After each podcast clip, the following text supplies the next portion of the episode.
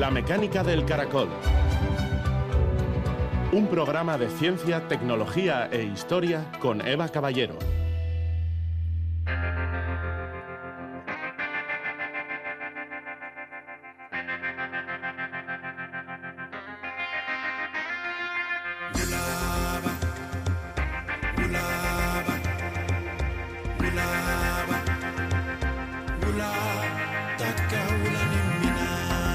La construcción de una nueva economía más limpia es una necesidad, así que cuanto antes empecemos, mejor. Klaus Kasselmann, Premio Nobel de Física. Gabón, Dubái y en Emiratos Árabes Unidos acogerá entre el 30 de noviembre y el 12 de diciembre la COP28, la conferencia de las partes del Acuerdo Marco de las Naciones Unidas sobre el Cambio Climático. En el corazón de una de las regiones exportadoras de petróleo se quiere concretar el plan de acción para reducir el uso de combustibles fósiles, con compromisos concretos. Mientras, la ONU alerta una y otra vez sobre lo insostenible que es la presión a la que sometemos al planeta. El último documento publicado por Naciones Unidas es el Informe de Riesgos de Desastres Interconectados 2023, un análisis que advierte sobre seis riesgos para la estabilidad de la vida humana que están llegando a su punto de quiebra las extinciones aceleradas, el agotamiento del agua subterránea, el calor insoportable y un futuro en el que las aseguradoras se negarán a aceptar ciertas coberturas son algunos de los riesgos que pueden provocar impactos potencialmente catastróficos. Enseguida conocemos con más detalle este informe con una de sus autoras. Además, la Sociedad de Ciencias Aranzadi ha presentado hoy el libro 1970, Modos de Matar y Morir, Víctimas Mortales del Franquismo en Guipúzcoa, un trabajo que documenta tres casos de víctimas olvidadas, de difícil o imposible investigación, ya que ninguna tuvo un procedimiento judicial. Además, si el tiempo lo permite, este sábado 28 de octubre podríamos ver el único eclipse de luna visible desde Europa que se va a producir este año. Esteban Esteban nos dará indicaciones sobre las horas para acercarnos a este fenómeno, justo en la noche, por cierto, del sábado al domingo, en la que pasamos al horario de invierno. Comenzamos.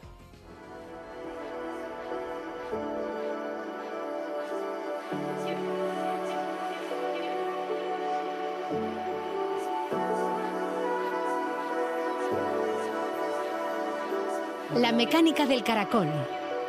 Con Eva Caballero.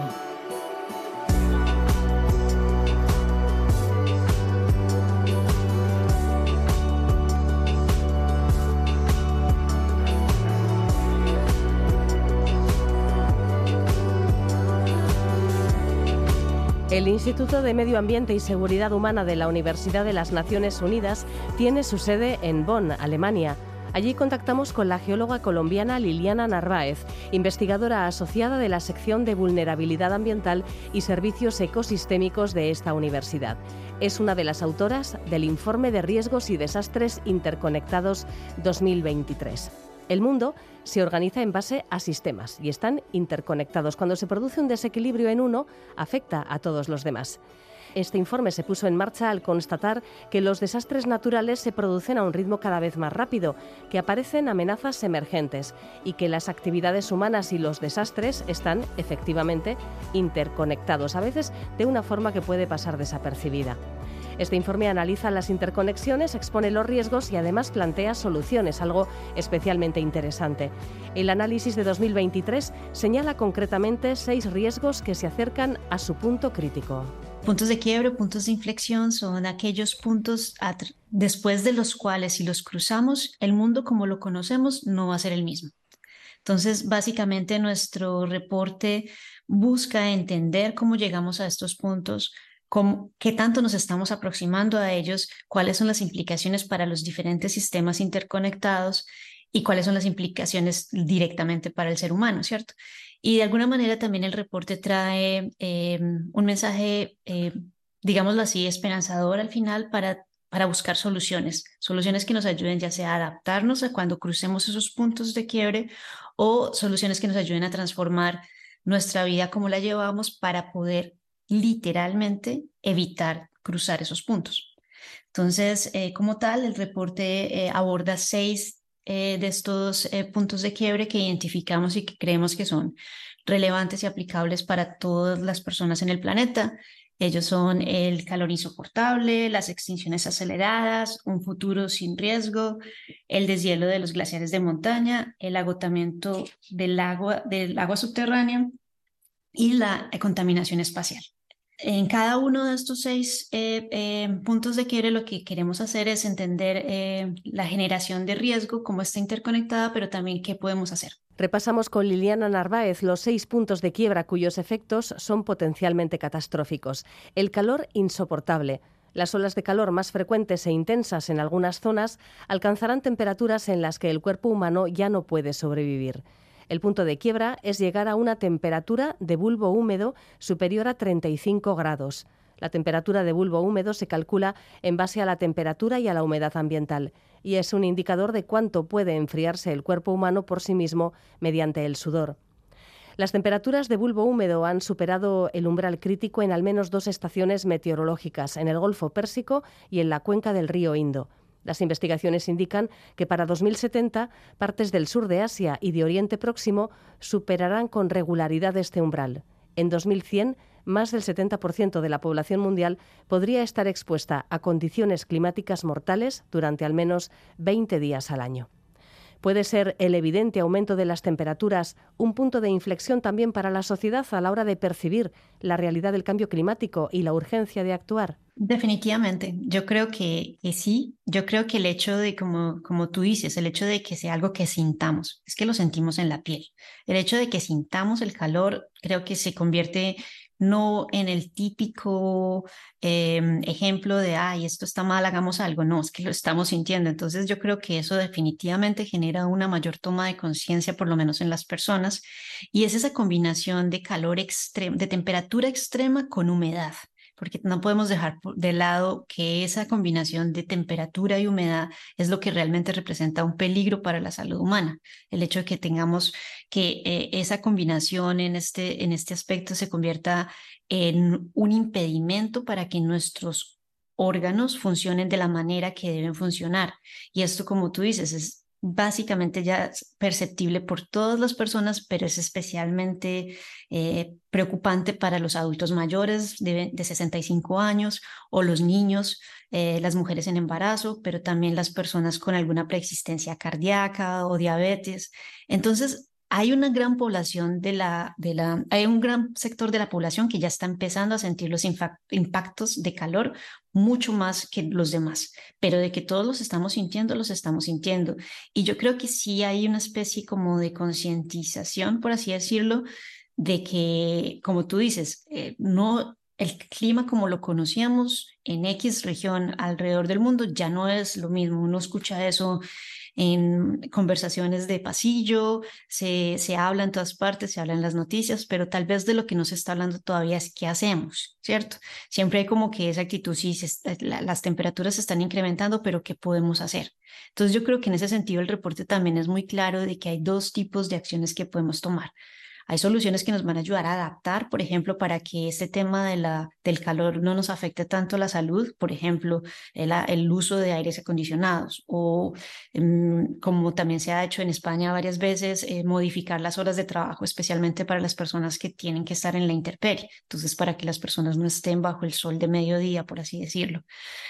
Pero si tú te pones a pensar, esas medidas no, no están solucionando nada y de pronto a largo plazo lo que creemos que estamos evitando se puede convertir en un problema porque temas como eh, los aires acondicionados no son sostenibles a largo plazo y generan mucho más problemas ambientales o, la, o no todo el mundo puede tener diferentes horas de trabajo debido también porque eso podría tener un impacto en la economía.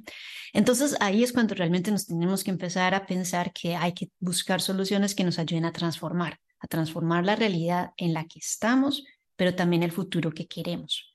Que empecemos a pensar, bueno, listo, está, todo el mundo habla de reducción de emisiones de carbono, ok, pero ¿qué puedo hacer yo para contribuir a eso? ¿Cómo puedo presionar a las personas que tengan más responsabilidad en esto para que se reduzcan las emisiones de carbono realmente, para que los compromisos se cumplan?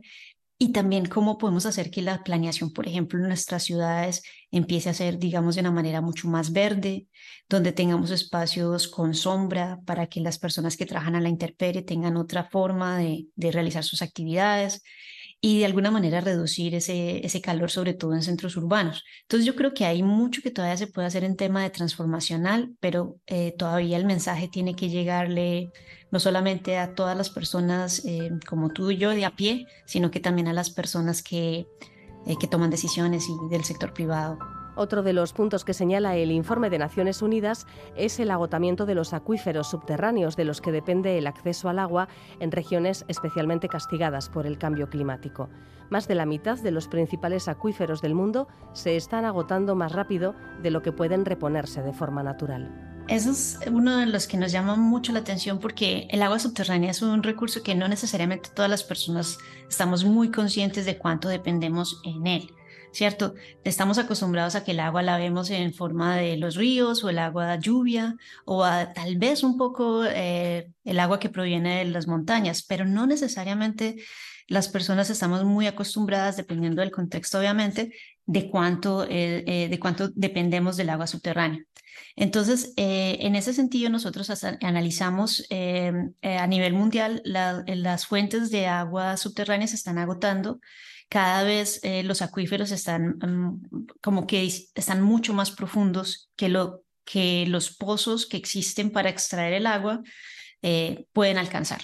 Entonces, esto tiene un, impacto directo en los sistemas agrícolas que se benefician demasiado de esta fuente de agua y hemos identificado ciertos puntos eh, digamos, como ciertas partes donde, como tú dices, ya se está completamente agotando, como es el caso de, los acuíferos en el centro y en el oeste de los Estados Unidos, pero también en la India o en Arabia Saudita, donde ya eh, el, agua subterránea básicamente cada vez está más a profundidad y por ende eh, cuestiones como, bueno, ¿qué hacemos? ¿Seguimos profundizando nuestros pozos o cambiamos nuestros sistemas. Eh, nos acostumbramos a de pronto tener un uso más sostenible de esa agua o eh, qué hacemos, ¿cierto? Porque en general lo que nos está pasando es que explotamos más que, lo, el, que el tiempo que le toma a la fuente natural para recuperarse, para volverse a abastecer, lo cual es un proceso natural que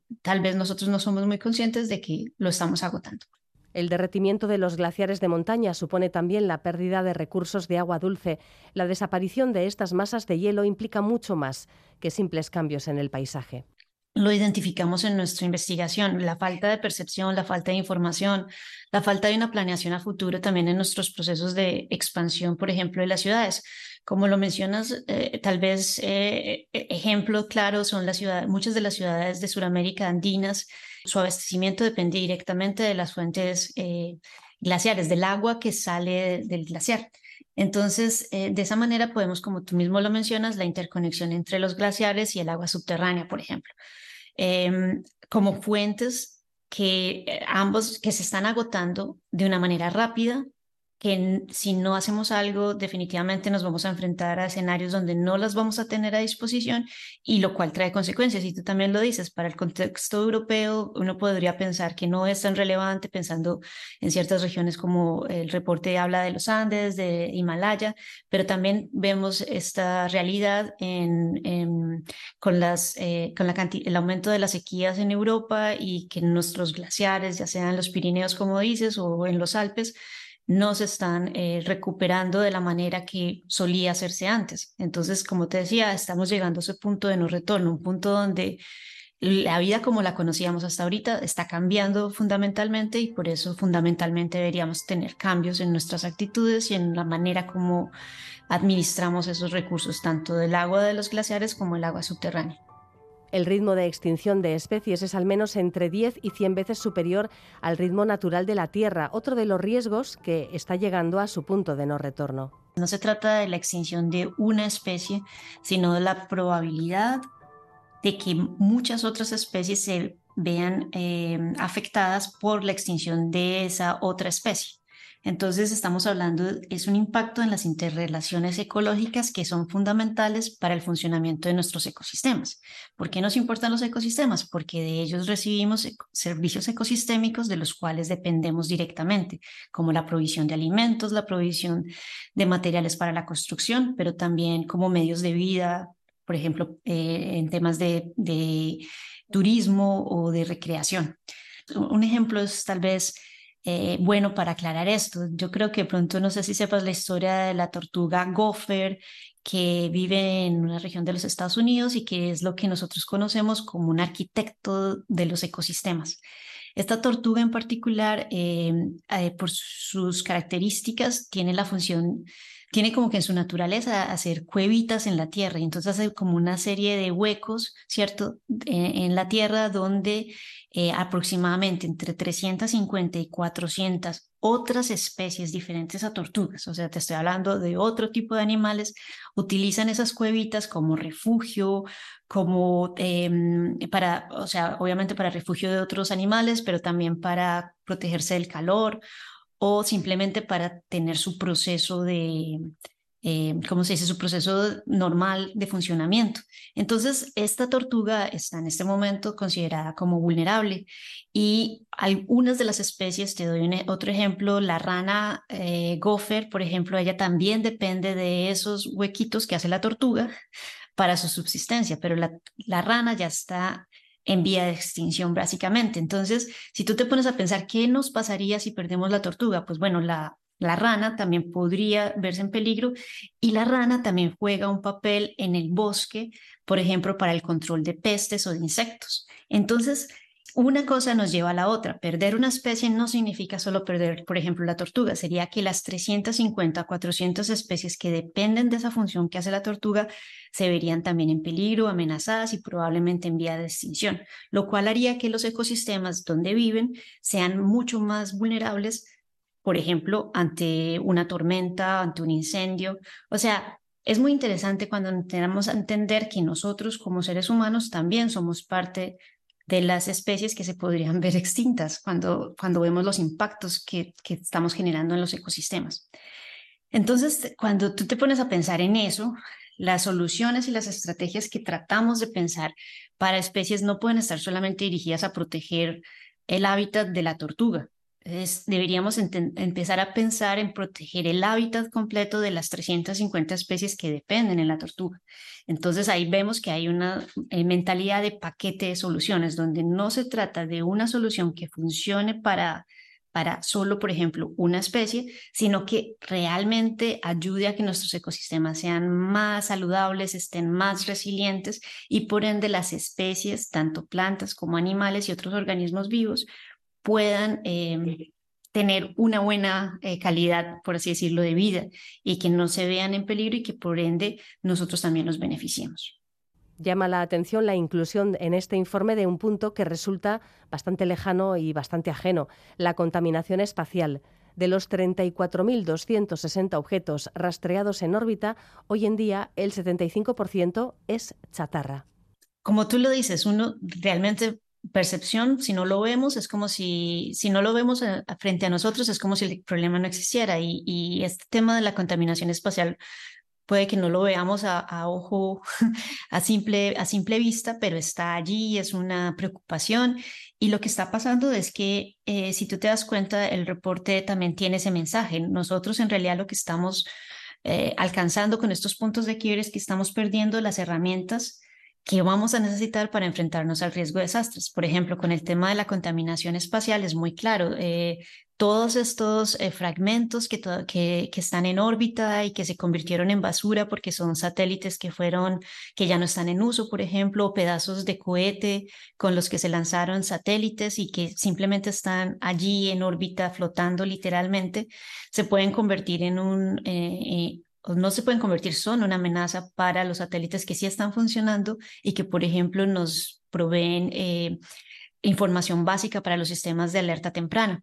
Entonces, en ese sentido, el reporte hace mucho énfasis en esta pérdida de herramientas para, por ejemplo, eh, qué hacemos en cuestiones de cuando viene un huracán en las, en las áreas de influencia o también el monitoreo de ciertos fenómenos naturales como las erupciones volcánicas o tantas otras cosas que dependemos de la información eh, de satélites que se podrían ver en peligro si seguimos de la manera que estamos aumentando toda esa contaminación espacial, esos desechos que están en este momento sin una mm, acción clara de cómo se recogen y mm, seguimos mandando más y más. Entonces, el, el problema Es complejo, pero creo que también estamos alcanzando un punto donde todavía podríamos estar más informados y por ende tratar de hacer algo al respecto. El informe de la Universidad de Naciones Unidas también indica que la proliferación de fenómenos meteorológicos extremos está provocando que empresas de seguros no cubran en algunas partes del mundo las consecuencias de estos eventos.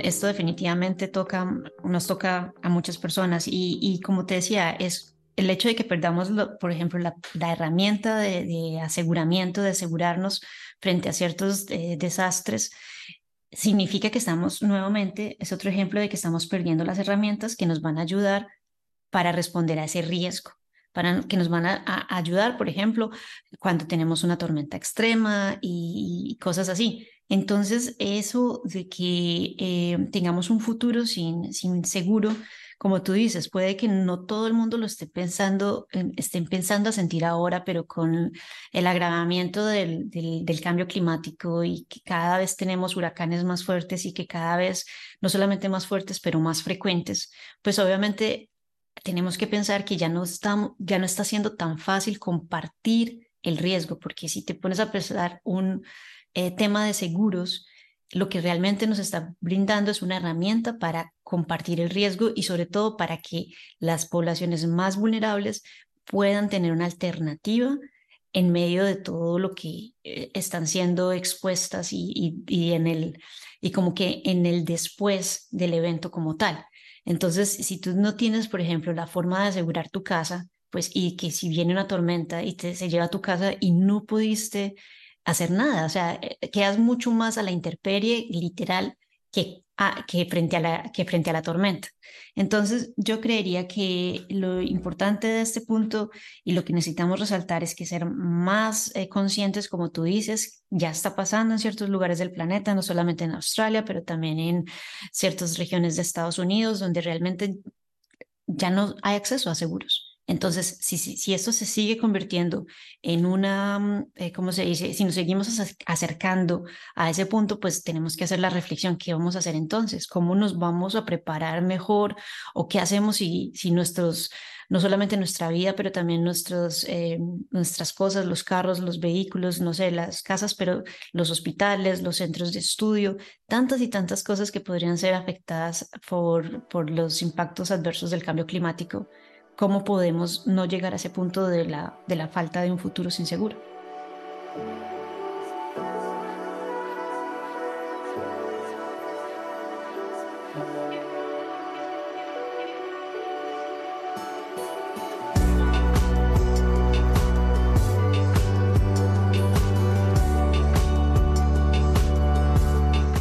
Seis riesgos que llegan a su punto de inflexión. El informe propone soluciones también para evitar estos puntos de quiebra de los riesgos, soluciones para adaptarse y retrasar el problema. Un ejemplo sería poner aire acondicionado para hacer frente al calor y soluciones del tipo evita y transforma. En este caso, detener las emisiones de gases de efecto invernadero e impulsar el cambio social hacia formas de vida bajas en emisiones. La reflexión de la Universidad de Naciones Unidas concluye que las soluciones que se aplican en la actualidad tienden a centrarse más en el retraso que en la transformación. Las soluciones transformadoras, de hecho, necesitan del acuerdo de toda la sociedad. Y mira, esa pregunta me encanta. Yo creo que una de las cosas que nosotros hacemos mucho énfasis en el reporte es que eh, el reporte está, tiene una audiencia como objetivo que son todos. Somos todas las personas, independientemente si eres un tomador de decisión o una persona del sector público, también eres un ciudadano del mundo. Y al ser un ciudadano del planeta, pues el reporte trata de estar en un, en un lenguaje claro y también con eh, los datos que se necesiten para primero concientizar a todas las personas de lo que está pasando, ¿cierto? Pero también para darnos esperanza, como te decía al principio, de esa ventana de acción. Hay una ventana de acción donde todavía podemos actuar y se está cortando. Entre menos lo hagamos, entre más, nos tardemos en, en, reaccionar, probablemente el problema puede ser mayor, pero todavía hay tiempo para hacer un, un, cambio transformacional, pero como tú dices, va a requerir mucho más que solamente, eh, no sé, el ejemplo de siempre de que tú recicles en tu casa. Creo que que siempre va a haber un reto entre cómo el mensaje le llega a todas las personas, pero yo creo que tenemos que empezar primero por ese lado. Por ejemplo, lo que estás haciendo tú por este medio, informar, eh, transmitirla, pasar como eh, pasar el mensaje, compartirlo y ojalá que las personas en diferentes escenarios empiecen a hablar de esto, lo sigan hablando, se siga discutiendo y podamos llegar a alguna concientización mucho más a nivel social y no solamente individual. Pero yo creo que también el reporte tiene cómo podemos empezar a transformar desde, desde el individuo, o sea, y creo que lo viste ahí, o sea, el hecho de, por ejemplo, ser un buen ancestro, pensar que nosotros somos los Em, forjadores del futuro de nuestros hijos y de las futuras generaciones. Entonces, ¿cómo, ¿cómo queremos que nos vean ellos hacia atrás? Por ejemplo, ¿cierto? Como los responsables de que les acabamos el planeta o como de pronto la generación que empezó a cambiar algo en sus actitudes y que gracias a eso ellos tienen un mejor planeta donde vivir. También, por ejemplo, hablábamos de ser un buen vecino. Un buen vecino significa, ok, ¿Cómo hacemos para que nosotros dejemos de pensar solamente en los límites políticos de un país y empecemos a pensar que el país que tenemos al lado es, em, es también un hermano? Entonces, eh, ¿cómo se puede pensar eso? ¿Cómo podemos empezar a pensar en, un futuro, en un mundo sin desperdicios? ¿Cómo pensamos en un mundo donde seamos uno con la naturaleza? Y también algo que resaltamos en el, en el reporte que tal vez viste es una economía del buen vivir, o sea, cómo realmente empezamos a invertir no en, la acumulación, por ejemplo, de riqueza, sino, bueno, cómo hacemos para que nuestra vida sea una buena vida y eso también socialmente repercuta en las generaciones que van a venir y en todos los seres vivos. Entonces yo creo que entre más hablamos de transformación, más hablamos de que necesita partir del individuo y que necesitamos creer que todavía podemos hacer algo. Y yo creo que esto el reporte eh, brinda ese tipo de herramientas. A medida que nos acerquemos a estos puntos de quiebra, empezaremos ya a experimentar los impactos. Una vez cruzados, sería difícil volver atrás. Las soluciones transformadoras implican un profundo cambio de comportamientos y valores a nivel global y esta es la reflexión final con la que terminamos nuestra charla con Liliana Narváez de la Universidad de Naciones Unidas. Y yo sé que suena idealista, pero yo creo que todos los científicos de alguna manera lo somos. Tú puedes ser eh, pesimista o idealista y yo creo que nosotros estamos más en el lado de que todavía creemos que podemos hacer algo, que es, el sistema debería cambiar, debe cambiar desde la parte de nosotros, nuestra relación con otros seres humanos, pero también nuestra relación con el medio ambiente, por ejemplo. Y yo creo que es de esa manera la que podemos realmente alejarnos de de esos puntos de quiebre. Si tú te pones a pensar, lo que estamos viendo es como si fuéramos en un auto por una autopista a gran velocidad y, era, y, todo está oscuro y no vemos para dónde vamos y frente a nosotros tenemos un precipicio. Lo que quiere hacer el reporte es traer luz a, esa autopista, por ejemplo, y que nos demos cuenta de ese precipicio que tenemos frente a nosotros y que tomemos la decisión, una de dos, o sea, volteamos el carro para que no nos no nos vayamos hacia el precipicio, ¿cierto? Lo evitemos o mucho más allá, le demos completamente la vuelta al carro y nos alejemos lo que más podemos de ese precipicio y creamos un, un futuro donde todos podamos vivir bien sin que nos acerquemos tanto a esos puntos de quiebre, esos puntos de inflexión.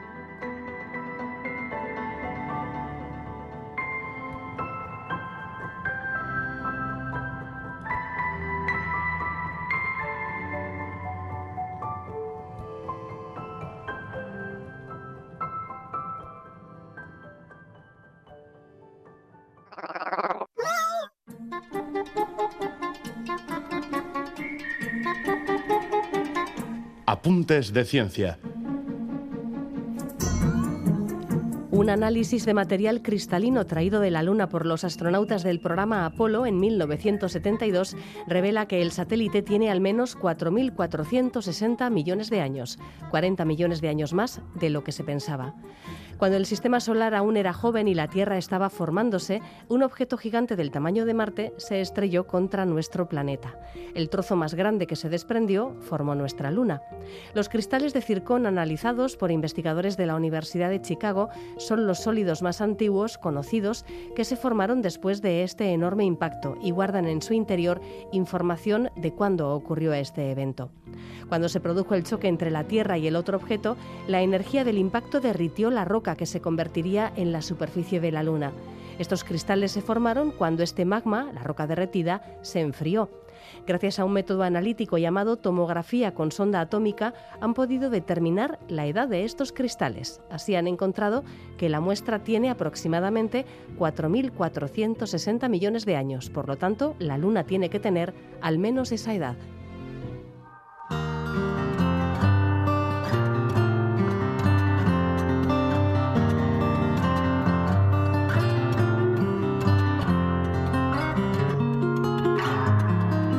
Todo sobre el cielo.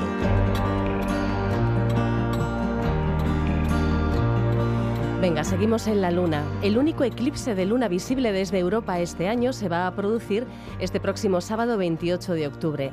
Un eclipse parcial que podemos seguir atendiendo las indicaciones de Esteban Esteban, editor del blog desde el Tercer Planeta y miembro de la agrupación vizcaína de astronomía. Este próximo sábado, día 28, tenemos un eclipse de luna. Este eclipse será visible desde toda Europa y en su mayor parte también desde Asia y África. Cada año hay al menos cuatro eclipses, pero este es el único que en 2023 se ve desde aquí. Entonces hay que aprovechar. Además, eh, puede verse a buena hora. Los eclipses de luna se ven por la noche, claro, y a veces pilla a las 4, a las 5. Pues en este caso es una buena hora. Empieza sobre las eh, nueve y media, bueno, concretamente a las 21.35 y acaba a las 22.52. El máximo del eclipse es a las 22.15. Bueno, al principio la luna no estará demasiado alta, estará sobre el horizonte este, eh, bien, pero no habrá problema en localizarla porque estará llena. Eh, como en todos los eclipses lunares, la luna tiene que estar llena, si no, no, no pueden ocurrir.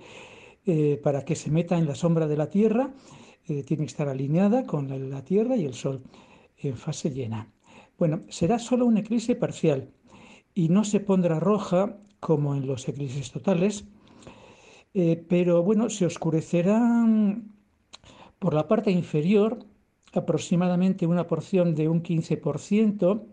Eh, bueno, no es mucho, pero bueno, pues será una luna diferente que podemos admirarla, sacarla fotos observarla con prismáticos, con telescopio, eh, enseñársela a los vecinos. Bueno, eh, no hay problema para proteger la vista. E incluso se pueden utilizar prismáticos y telescopios. Eh, muchas veces suele decirse, cuidado no mirar un eclipse que te puedes quedar ciego, te puede dañar la vista. Bueno, en realidad la frase sería, cuidado no mirar el sol. Es decir, los eclipses de sol son problemáticos. Sin problema podemos estar mirando la luna eclipsada parcialmente todo el rato que queramos. Bueno, este eclipse será mm, el prólogo de otros que van a venir en los próximos años. Bueno, en el 24 hay uno muy pequeñito, casi no merece la pena citarlo, pero en el 25 se verán dos eclipses de, luna totales, eso sí, eh, potentes. Y en el 26, concretamente el 12 de agosto del 26, podemos ir programando ya las vacaciones de verano de ese año, porque se va a producir el gran eclipse solar total en esa fecha hay que quedarse por aquí cerca, no sea que nos vayamos a un lugar donde no se vea el eclipse. No, se ha visto ningún eclipse de este tipo aquí desde hace más de 100 años, o sea que hay que aprovechar. Bueno, eh, una vez que hemos visto el eclipse de luna, o durante el mismo, porque pues, dura un rato, podemos eh, observar y admirar a Júpiter.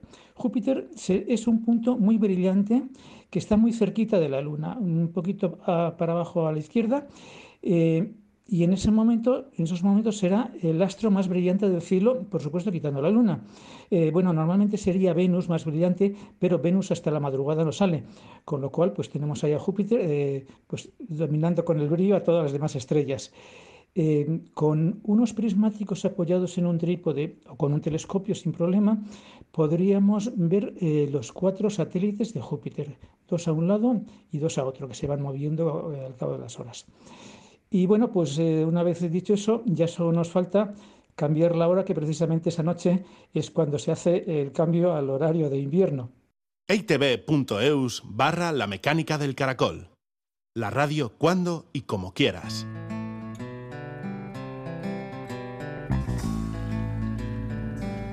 Planeta Aranzadi.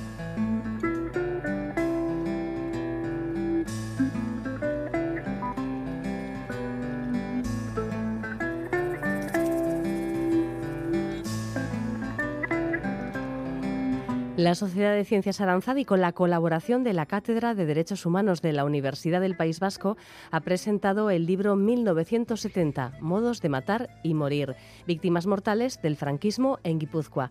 Esta publicación pertenece a una colección sobre memoria reciente, recoge la violación del derecho a la vida que en 1970 padecieron como consecuencia de la represión franquista José Miguel Andueza Elizalde, Roberto Pérez Jauregui y Antonio Goñi Igoa. Tres víctimas, podríamos decir, olvidadas. El doctor en historia, Javier Buces, es el autor de este libro y hoy nuestro invitado en Planeta Aranzadi. Gabón, Javier. ¿Nos puedes presentar antes de, pasar al objeto del libro eh, en qué consiste esta colección? Desde Aranzadi hay una línea de investigación que trata un poco de la memoria reciente, de la violencia de motivación política en las últimas décadas en Euskal Herria y dentro de esta línea de investigación pues elaboramos una serie de libros eh, dedicados eh, en concreto a un año específico. hicimos en 1968 Estado de excepción en Guipúzcoa, posteriormente en los sucesos de Irandio de 1969 y en este último libro recordamos a los tres muertos a manos de cuerpos policiales en Guipúzcoa en 1970. Nos situamos en un tiempo tumultuoso en el que el franquismo estaba ya llegando a su fin, aunque todavía le quedaban unos cuantos años, y, además en un momento eh, en el que el proceso de Burgos contra militantes de ETA pues eh, generó una oleada enorme de protestas en la calle y no solamente en las calles de Euskadi, sino incluso a nivel internacional generó también pues eh, un clima de represión bastante excepcional, ¿no? Em, de hecho, bueno, se llegó a dictar el estado de excepción, algo más excepcional que eso no, no puede haber. ¿Cómo podemos describir ese contexto político del año 70? Bueno, el contexto político de, de una violencia extrema por parte del Estado a partir de los años 60 la oposición al franquismo resurge, sobre todo a nivel estatal, pero sobre todo aquí en Euskal Herria, sea una serie de componentes, la reivindicación social por un lado de una población industrial que reivindica mejoras salariales y demás, y por otro lado el componente nacionalista, ¿no? La reivindicación nacional de recuperar la lengua y en último término la, liberación nacional, ¿no? Esos componentes hacen que la oposición al franquismo crezca eh, de manera considerable a partir de los años 60, una nueva generación que no había conocido la guerra y la respuesta del régimen fue una, una represión directa, atroz e indiscriminada, ¿no? Sobre todo con aquellos grupos que se rebelaban, pero, pero la, represión llegó a todos los ámbitos. En el año 60 específicamente, con el proceso de Burgos, aumentó aún más si cabe esa represión, ese estado de excepción lo que hizo es llevar la represión a todos los ámbitos y en, efectivamente en lo que cuenta este libro de tres víctimas, dos se producen eh, cuando se decreta el estado de excepción y la impunidad con que actúan los cuerpos policiales. Dos víctimas, además, que nada tienen que ver con ETA ni con, ni con, bueno, ni con ningún grupo armado que se enfrentara al franquismo en aquella época. Sí, sí. Vamos a, explicar quiénes fueron estos tres hombres y cómo murieron en unas circunstancias que, bueno, que, en algún caso concreto eh, son de atroz casualidad, podríamos decir. Sí, bueno, el libro de hecho lo hemos llamado Modos de matar y morir. Son tres formas diferentes de acabar con la vida de una persona. Eh, José Miguel Andueza, eh, aquí cerquita donde hemos presentado el libro, en la Facultad de Derechos, en la Avenida de Tolosa, eh, un supuesto accidente de tráfico, aparece la Guardia Civil, la siguiente noticia es que esa persona tiene dos disparos a bocajarro eh, y, y, murió, ¿no? Era una persona de Vera, además era una persona que había emigrado, había nacido en, en América, había vuelto y se encontró pues implicado en un control de tráfico, un accidente de tráfico pequeñito y ahí falleció, ¿no? La documentación histórica eh, no se nos permite analizar, nos dicen que no hay nada, pero lo que sabemos es que esa persona la mataron y no, no hay ninguna documentación más al respecto. La oficialidad en la prensa dice que debió de sacar un cuchillo o algo así, pero la realidad es que cada vez que intentamos investigar el caso y tocar a los archivos nos dicen que no hay nada, algo que no es posible porque en cualquier suceso hay un expediente policial, ¿verdad? Entonces lo que hace es el franquismo es ocultar esa documentación.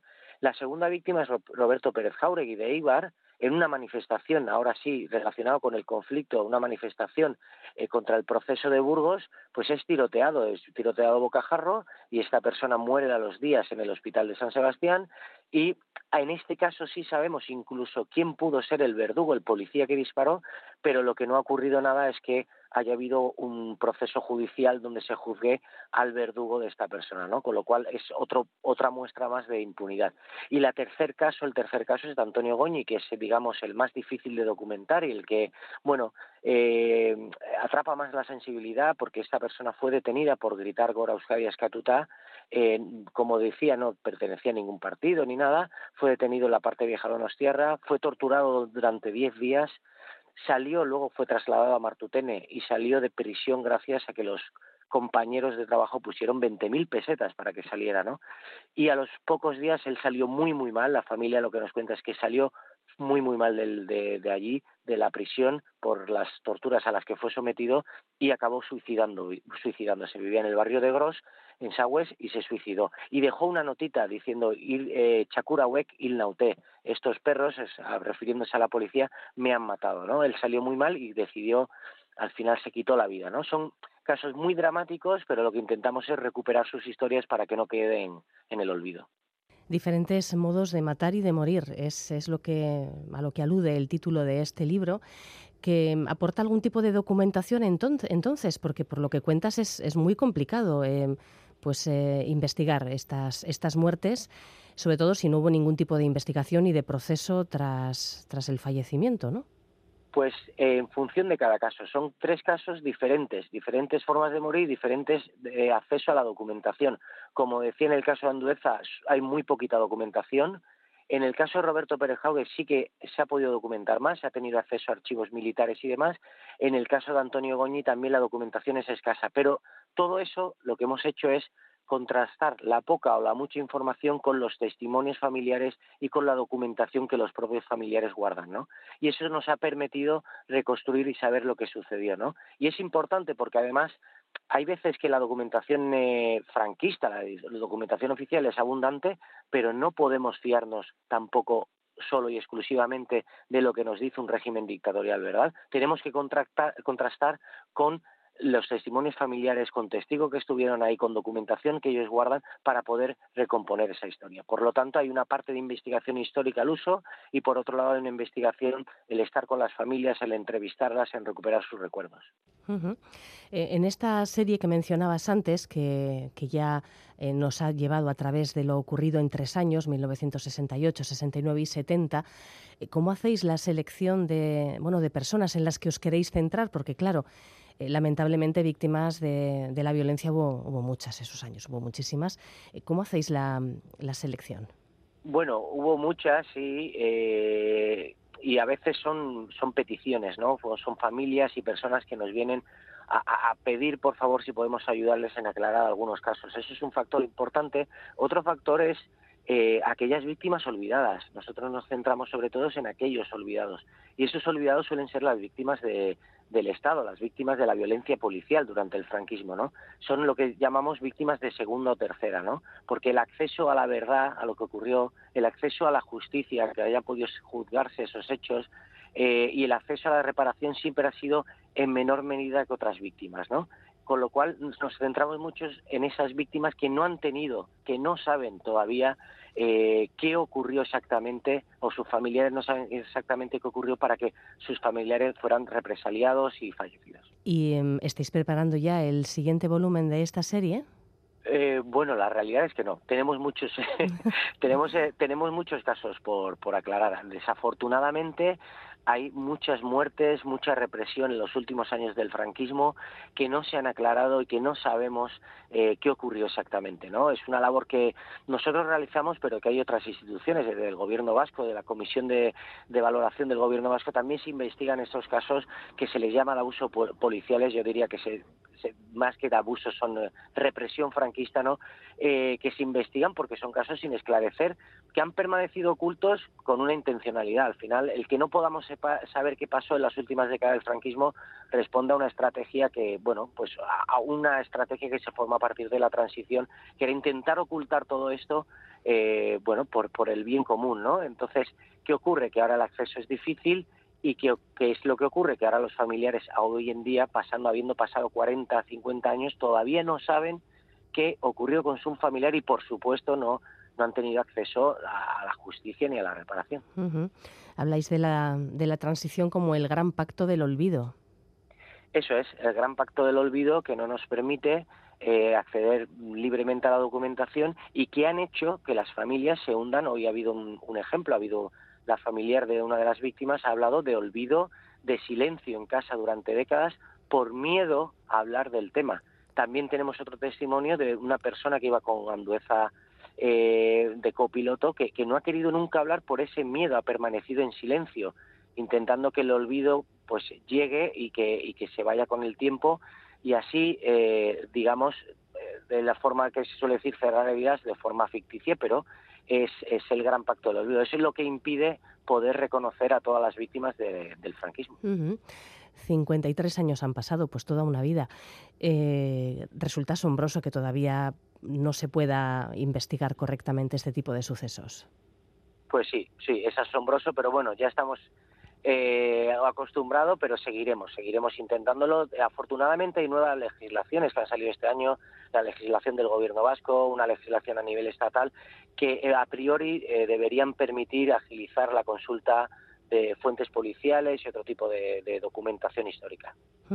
Bueno, pues eh, intentando remover esta esta documentación, intentando descubrir eh, bueno, pues, eh, lo que ocurrió con estas víctimas olvidadas. Es eh, lo que nos ofrece esta serie. Em, he citado el título del libro, que es concretamente 1970, Modos de Matar y Morir, pero no sé si la serie en sí tiene también su propia denominación, Javier. No, no, al final le cogemos el, título de cada libro para cada año. Son casos específicos, con lo cual no tiene un, título común. En todo caso, esa, esa colección sobre memoria reciente que desde Aranzadi están eh, publicando poco a poco, recuperando esa memoria de las víctimas olvidadas. Javier Buces, pues muchísimas gracias. Es que A vosotros. Es que ricasco.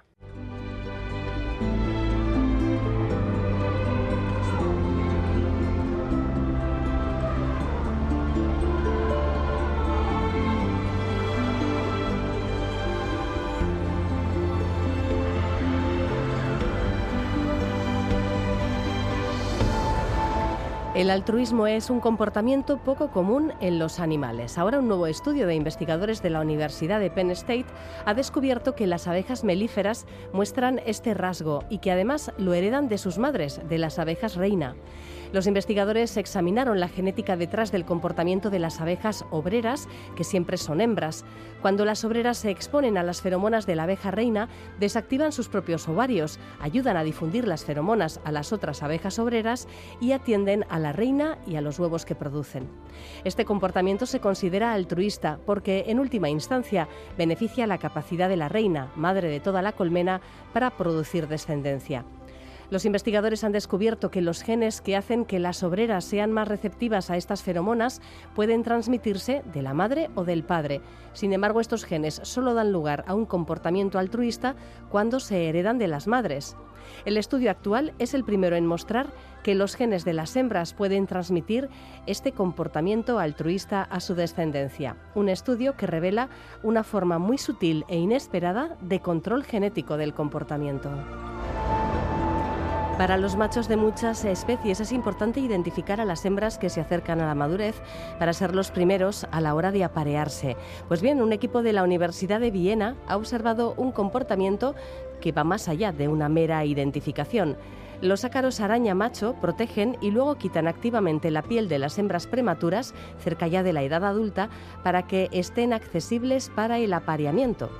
Por lo visto, entre los ácaros araña, el primer compañero de cópula de una hembra es el que engendra toda la descendencia. Otra curiosidad más, los machos solo engendran a sus hijas, porque los hijos surgen de los huevos no fertilizados. Debido a esta intensa competencia por ser el número uno, los machos de esta especie, también conocida como araña roja, protegen a las hembras prematuras durante varias horas antes de que acaben de mudar su piel, el paso a la etapa adulta. Una o dos horas antes de la muda, las hembras adquieren una apariencia plateada debido al aire que llena el espacio entre la piel vieja y la piel nueva. En esta fase, los machos protectores cambian su comportamiento. A veces llegan a tamborilear con las patas delanteras sobre las hembras, posiblemente para estimularlas a iniciar el proceso de muda. Cuando se rompe la piel vieja, el macho guardián se vuelve muy activo y tira de la parte trasera de la piel vieja hasta sacarla por completo del cuerpo de la hembra y proceder a la cópula. Los hallazgos ofrecen otro ejemplo bien curioso y desde luego hasta ahora desconocido de comportamiento impulsado por la selección sexual. Tiempo ya para la despedida con música. Llegamos al final de un programa que como siempre también estará disponible en eitv.eus barra la mecánica del caracol. Ahora hasta mañana.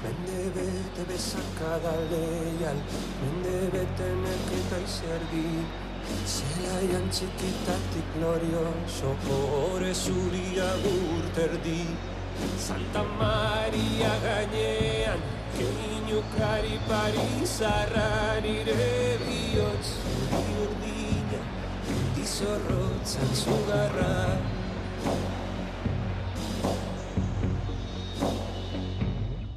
Eskerrak idari zatearen Elkarri emanetaretzen Gure artetik falta direnak Kol bakoitzean ekarretzen